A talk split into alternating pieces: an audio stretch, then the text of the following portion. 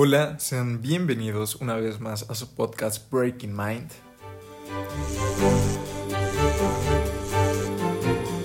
Bueno, en esta semana tengo un gran tema del cual me gustaría platicar con ustedes.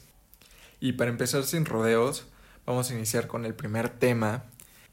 Y es en qué punto de la tecnología estamos ahora mismo. Sí, eh, cuando hablamos de tecnología me refiero al teléfono con el que probablemente estés escuchando este podcast, la computadora, el smartwatch que estés utilizando.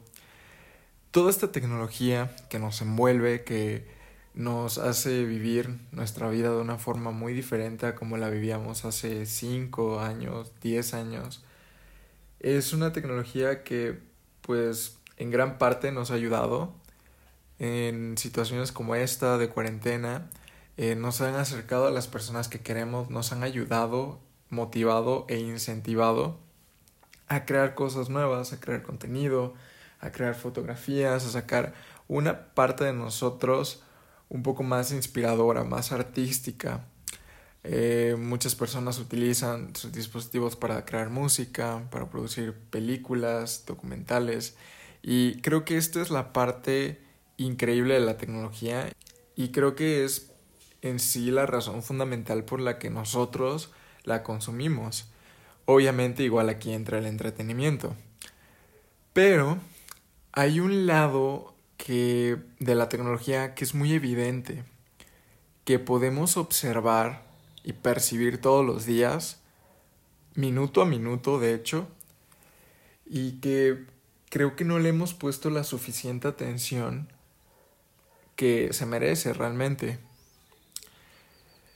Para ponerlos en contexto, el día, hace como dos días, eh, mientras almorzaba, estaba escuchando un podcast. Un podcast en Estados Unidos donde invitaron a Elon Musk, el personaje increíble del cual les hablé hace unas semanas. Y en esta entrevista se dedicaron a hablar del avance de la tecnología y de la AI, de la inteligencia artificial. Y en este podcast empezaron a tocar exclusivamente, llegó un punto en el que se refirieron únicamente a la inteligencia artificial. Y hubo un punto donde Elon Musk estaba hablando de Google y cómo es que Google básicamente está haciendo una inteligencia artificial colectiva una inteligencia artificial que se nutría de cada búsqueda y respuesta que nosotros metíamos a su buscador. Y creo que esto es algo que obviamente todos sabemos, pero de esta información que proveemos a Google y también exclusivamente no solamente a Google, sino a muchísimas otras empresas, desde Amazon con sus eh, Amazon Echo hasta Apple, aunque bueno, no voy a entrar en detalles de cómo funciona cada uno, pero de alguna u otra forma estamos dando nuestra información. Y obviamente hay empresas que respetan esta privacidad o esta información más que otras, pero eh, por ejemplo las más grandes, que obviamente me refiero a Google y Amazon, son empresas que no solamente están interesadas en qué tanto utilizas tu teléfono o qué tipo de no lo sé, artículos consumes al año, sino que también tienen información extra, información que tal vez tú no valoras tanto como ellos. Y eso está extraño porque cómo es posible que una empresa que no te conoce o bueno, que incluso te conoce más de lo que probablemente tú te conozcas, está más interesada por lo que tú haces que incluso tú, que a veces ni siquiera te das cuenta de lo que estás haciendo. Y este, con esta información me refiero, por ejemplo, a los lugares a los que vas, las personas con las que interactúas. Esta es una herramienta muy utilizada por parte de Facebook. Eh, una vez en una ocasión estaba eh, pues en una plaza con un amigo y este amigo eh, pues empezamos a platicar un rato y pues vimos que habían chicas muy lindas, este, pues en el centro comercial. Entonces él me dijo, oye, ¿tienes Facebook? Y le digo, no, no, no tengo la app. Y él me dijo, bueno, es que si tienes Facebook y estás en un lugar con muchas personas y la otra persona que tal vez a ti te puede gustar tiene Facebook o tiene el app de Facebook, te pueda aparecer como sugerencia de amistad. o sea, yo hace mucho mm, dejé de ser como un usuario frecuente de Facebook. Entonces cuando me lo dijo yo solamente me quedé así de wow, o sea, wow, porque sí tiene mucha lógica, tiene mucho sentido, pero creo que no me había dado cuenta del alcance que tenía hasta que él me lo dijo de esa forma, lo cual me pareció demasiado extraño. Y pues bueno, ¿qué haces? Como un usuario ordinario lo dejas pasar. Pero hace unos días que yo estaba eh, terminando algunos proyectos de la universidad, entre otras cosas, necesitaba editar videos. Y quería probar nuevos, nuevas plataformas, nuevos softwares. Y en la búsqueda, bueno, más que la búsqueda, solamente lo mencioné, se lo mencioné a mi mamá y a mi hermana. Y de la nada, como a las cuatro horas que me desperté, porque eso fue en la noche, me dormí, desperté. Para cuando desperté, entré a YouTube, como lo hago habitualmente por todas las mañanas. Y entonces me apareció sugerencias a diestra y siniestra sobre suscripciones a programas para edición de video, sobre eh, plataformas que te ofrecían clips para agregar a tus videos, música para tus videos. Y yo me quedé con cara o sea, ¿qué carajo? ¿Por qué? O sea, de verdad, a mí me dio mucho coraje porque yo soy muy selectivo con el tipo de programas que utilizo y pues el algoritmo únicamente detectó que quería programas y no tiene filtro y me pasa desde los mejores hasta los peores con publicidad horrible. Entonces me causó mucha molestia porque dije, es que esto ya es el colmo, o sea, solamente lo mencioné. No recuerdo haber tenido mi dispositivo cerca, probablemente tenía mi teléfono en el bolsillo y pues mágicamente ya me están bombardeando con publicidad y eso, al menos en el estado que yo estaba, que era pues de estrés, de empezar a pensar cómo estructurar mis tareas y mis proyectos, que me estén saliendo una y otra vez información sobre cómo editar video cuando yo estaba en un momento libre, donde no quería pensar en eso, sí fue demasiado molesto.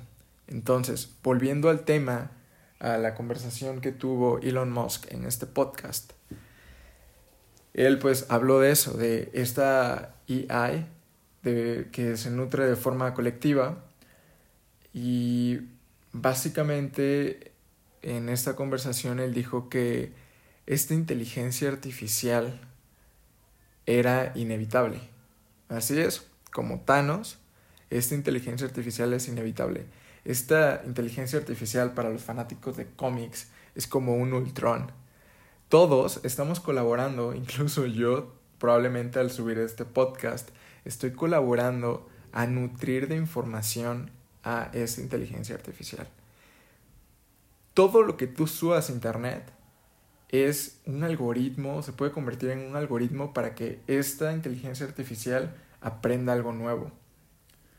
Desde cuál es el color favorito de la humanidad, eh, cómo atraer a una persona eh, siendo eh, empática e, e, interesante. Todo ese tipo de cosas que tú busques en internet, eso lo vas a ver esta inteligencia artificial, que aún está, pues, se podría decir en desarrollo, pero que todo el aprendizaje lo está obteniendo desde ya, incluso desde hace 10 años, desde que abrió por primera vez Facebook, desde que abrió Twitter por primera vez, todo lo que está en la web es algo que lo conforma o que lo va a llegar a conformar. Y esto, esto puede ser tanto bueno como malo, todo depende de pues el fin que le dé la humanidad. Elon Musk comentaba que uno de sus más grandes miedos es que esta inteligencia artificial fuera utilizada como arma, que pues dijo que ya está siendo utilizada como arma, obviamente al no estar 100% lista, pues aún no hemos visto gran cosa, pero pruebas ya se están haciendo. Y esto puede ser demasiado peligroso. Solamente imaginen, o bueno, no sé si alguno de ustedes sepan qué tan letales son los drones que existen actualmente y que pertenecen al gobierno. Los drones son un tipo de avión no tripulado que se controla a distancia y pues tiene cámaras infrarrojas para que las personas que los piloten puedan ver el objetivo, puedan calcular un objetivo eh, que pueda ser rastreado por un misil. Y ahora imaginen que quitan al piloto ineficiente, al piloto que se puede cuestionar si dispararon un misil en medio de una multitud de 500.000 personas para matar a un solo objetivo y que su lugar lo tome una inteligencia artificial donde al final solamente necesita matar ese objetivo y sobre cualquier otro otra circunstancia, sobre cualquier otro costo. Entonces, ese es el problema de la inteligencia artificial, que puede hacer lo que el humano no.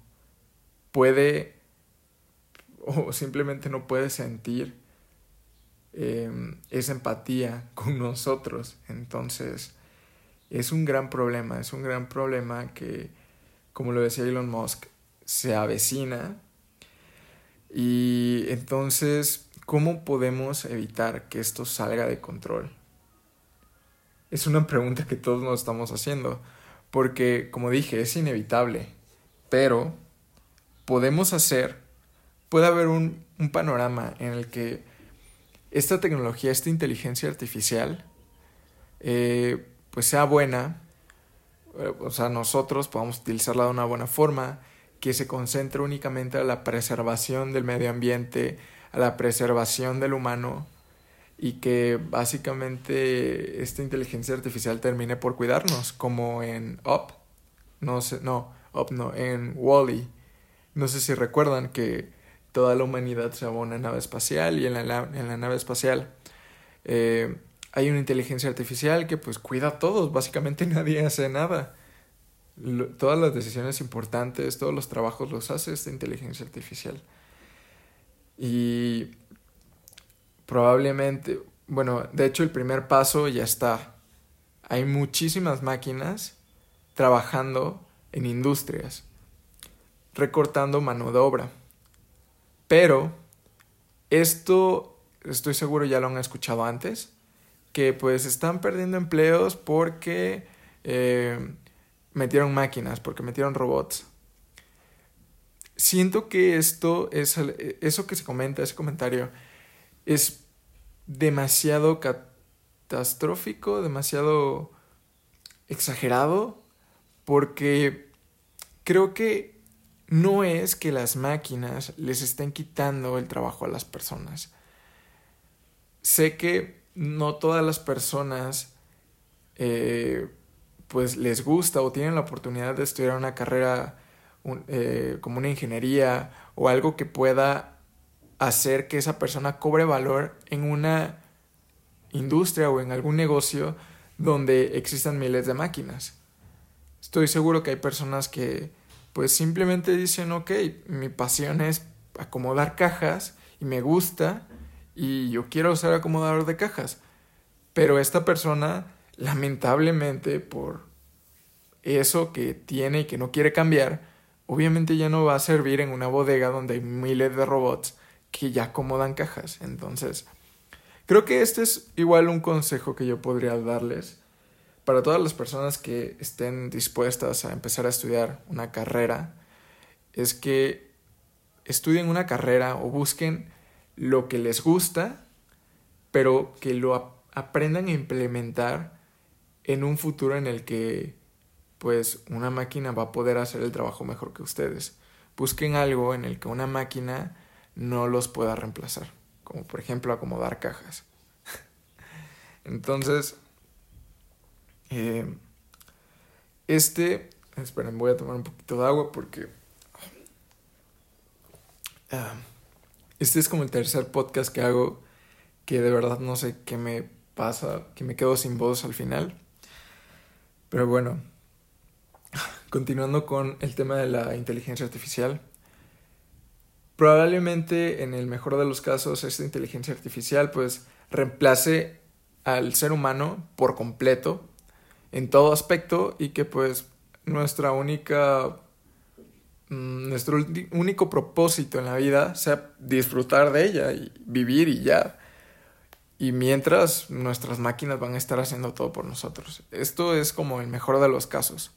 Hasta que obviamente nos extingamos y las máquinas se queden en nuestro lugar. Pero igual existe otro otro posible futuro y es en el que mm, pues hayamos utilizado esta inteligencia artificial para hacer cosas como asesinatos, control de personas, control de masas, de gobiernos, de civilizaciones. Y pues que esto se termine imponiendo sobre nosotros. Que no haya esa simbiosis, porque en el, en el panorama que les pinté al principio, donde la máquina nos cuida a nosotros y únicamente nos preocupamos por vivir bien, es porque ocurrió una simbiosis. Las máquinas y el humano básicamente se unieron, se unificaron. Tal vez nos convertimos en cyborgs. De hecho, actualmente podríamos decir que somos un cyborg. Porque si tengo a dos personas, una con un teléfono y otra sin, y le digo, oye, ¿cuánto es la raíz cuadrada de 2.300.000? Obviamente el que me va a contestar va a ser el que tiene el teléfono. Si le pregunto, oye, ¿dónde estamos? Dame eh, las coordenadas del punto donde estás ahora mismo. Obviamente el que me va a contestar va a ser el que tiene el teléfono. Aquí ya ocurrió una simbiosis.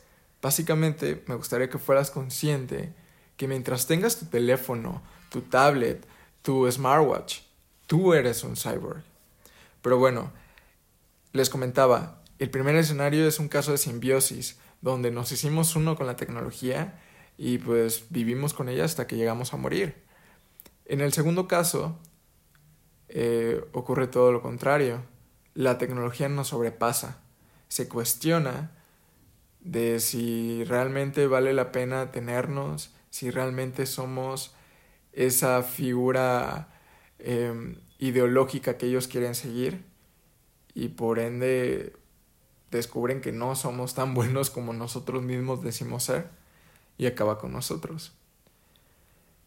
Entonces, se supone que a las personas que están ahorita manejando todo este tema acerca de la inteligencia artificial y cómo es que va a ir evolucionando la tecnología a lo largo del tiempo, ellos ahorita están concentrados, la mayoría, en sacar sus productos, en desarrollar sus inteligencias artificiales que aún están muy verdes.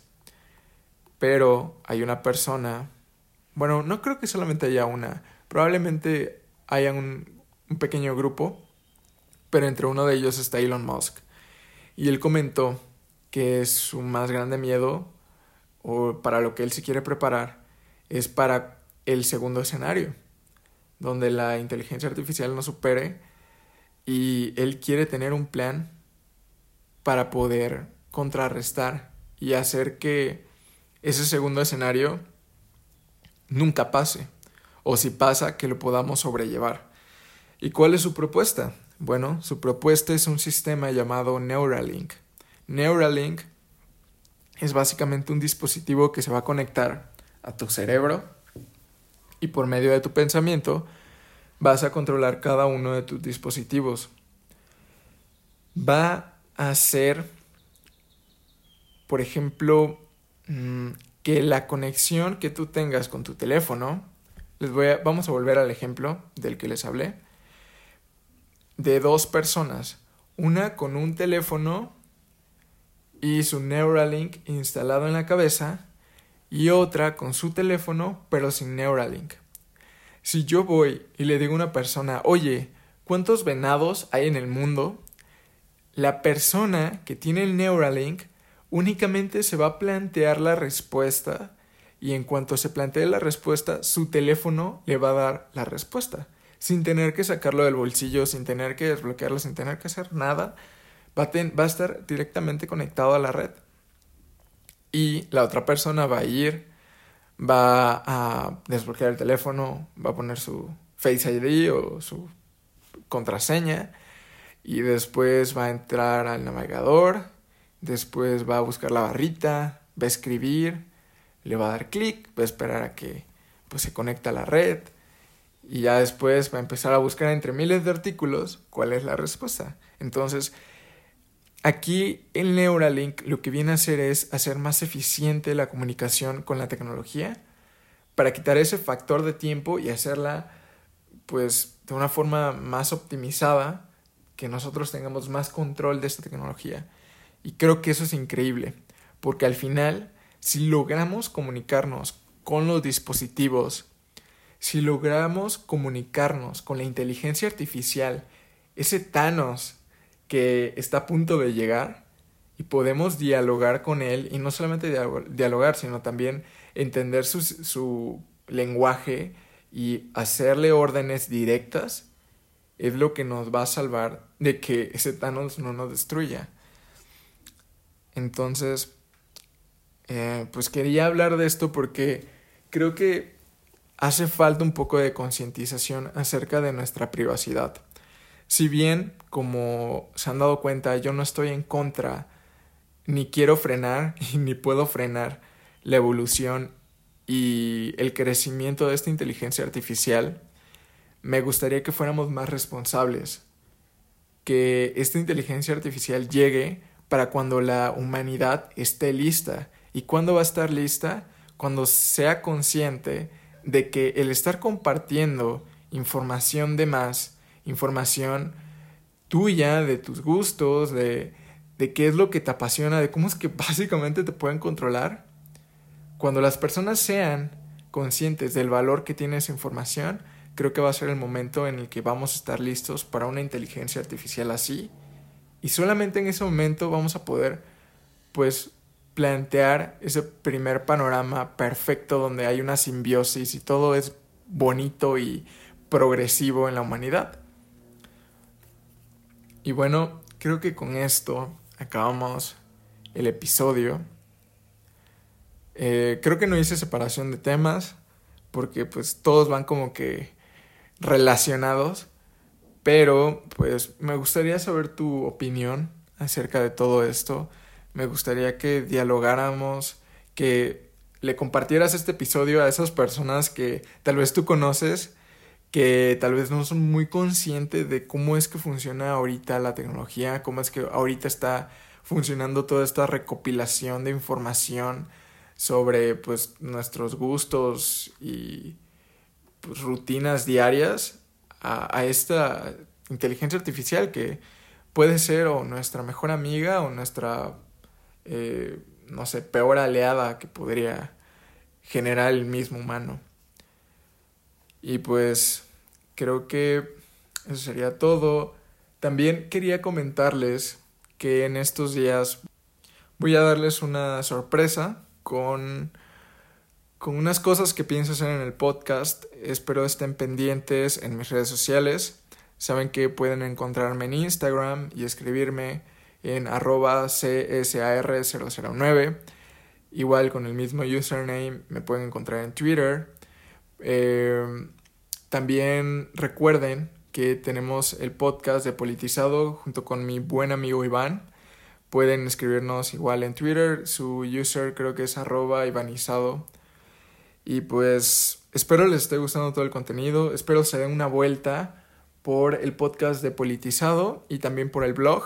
Por estos días voy a estar publicando una nota relacionada a este tema con un poquito de datos más específicos para que puedan compartirlos con sus tías que eh, envían sus memes de gatitos en páginas donde para entrar te piden información de tu teléfono hasta fotos y contactos para que no lo hagan en verdad hay que ser conscientes, hay que ser responsables y saber utilizar la tecnología de una forma inteligente.